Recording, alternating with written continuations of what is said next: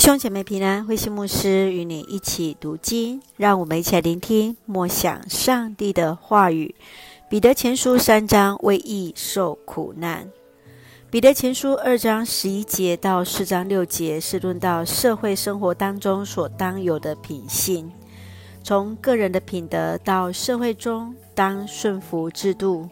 接续在第三章更是提醒信徒当离恶行善。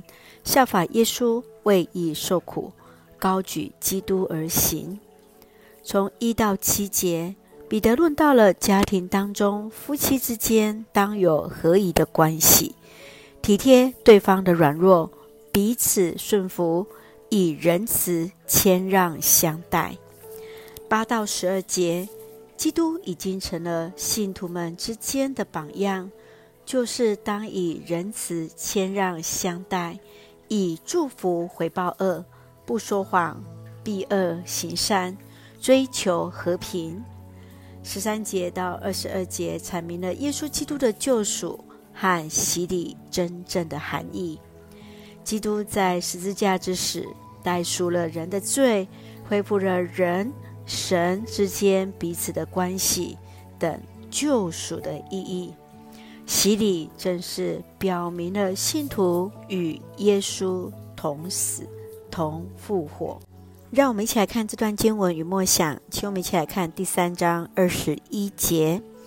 这水就是预表洗礼，这洗礼现在拯救了你们，不是洗涤你们身体的污垢，而是以清白的良心向上帝许愿。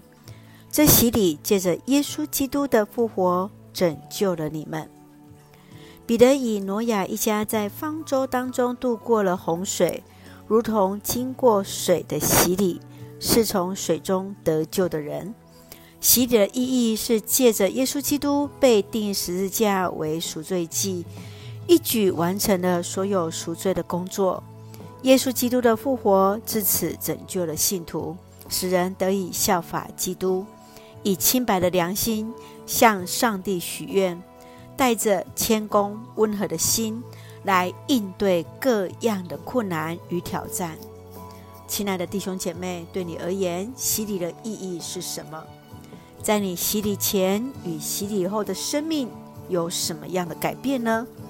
愿主来帮助我们，深知我们在洗礼的当中已经分别为圣，在主的面前。在众人面前了，一起用彼得前书三章八节作为我们的金句。你们都要同心，互相同情，亲爱如手足，以仁慈谦让相待。是的，愿主来帮助我们彼此学习，同心同情，仁慈谦让相待。一起用这段经文来祷告。亲爱的天父上帝，谢谢主赐给我们新的一天，满有上帝的恩典与同在。求主赐下美善的力量，坚定我们的信心，使信仰根基得以巩固。在弟兄姐妹彼此相爱中，荣耀主的名。愿主赐福我们的家人身心灵健壮，恩待我们所爱的国家台湾一切平安。使用我们做上帝恩典的出口，感谢祷告是奉靠主耶稣基督的圣名求，阿门。弟兄姐妹，愿上帝的平安与你同在，大家平安。